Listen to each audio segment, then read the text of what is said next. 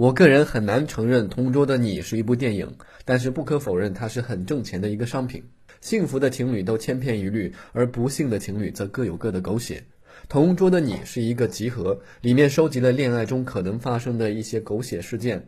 即便你没有经历过，至少也听说过；即便你没有听说过，至少你也会愿意听说一下。娱乐成为主流消费品的新媒体时代，有多少人能真正拒绝狗血？如果说八零后还没到拿驾照的年龄就开始怀旧，那校园感情丰富的九零后更有许多美好的回忆可以追溯。当他们成为一支不可忽视的消费群体，怀旧顺理成章地成为一个巨大的经济增长点。同桌的你就是这样一个应运而生的商品，它从策划的第一天开始就注定要成为一个成功的营销案例。上映三天票房过亿，这是情理之中的事情。另外值得一提的是，这个商品在临近结尾的地方提出了所谓的现实主义话题。我一向认为，把这个四字真言挂在嘴边的人，都是在用它来掩盖自己的庸俗与无能。制作团队抛出这个话题，到底是在给自己闻过是非，还是意在嘲讽当代社会，我就不得而知了。我已经不是当初那个林毅了。你也不是当初那个周小栀。我能做的都做了，我实在是没有信心了。所以你就放弃了，是吗？The post-80s and 90s generations make up a significant age group in China, not because they are too self-involved or carefree, which they are often criticized for being, but because they are the most willing consumers in an otherwise conservative market. 往后谁都不许动周小栀的东西。 小时候我谁都不认识，就你对我好。The post-80s generation have been in the workforce for some time and are becoming more mindful of the need to invest their money in sustaining a quality lifestyle. In general, the post-90s group have yet to make a splash in the job market, but have grown up in a relatively affluent society, often with wealthy parents. As such, these young people have become a key target of Chinese salespeople. 我想在教堂办一个独一无二的婚礼。行啊，我答应你。Enlight Media, the company behind films such as Lost in Thailand and So Young operates with the chief aim of making profitable movies for this group. My old classmate, having earned more than 100 million yuan in just three days of its release, is their most recent success. Their approach is simple and analytical.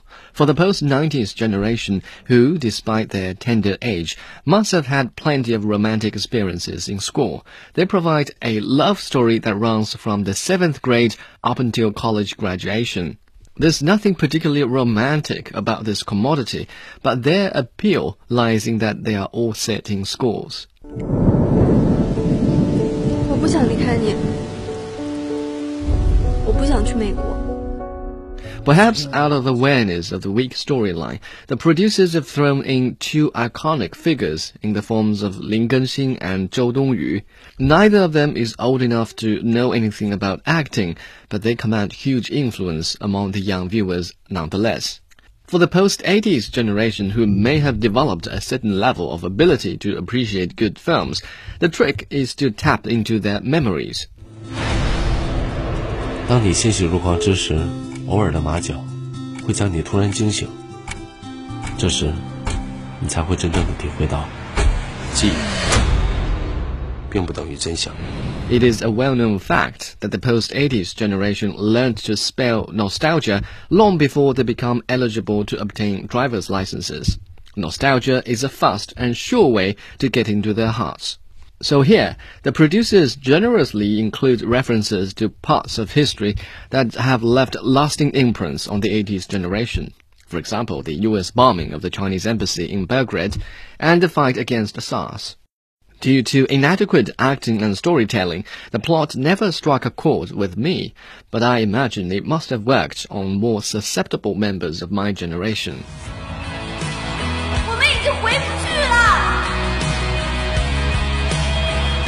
你说出爱我一生一世，你说的话还算不算数？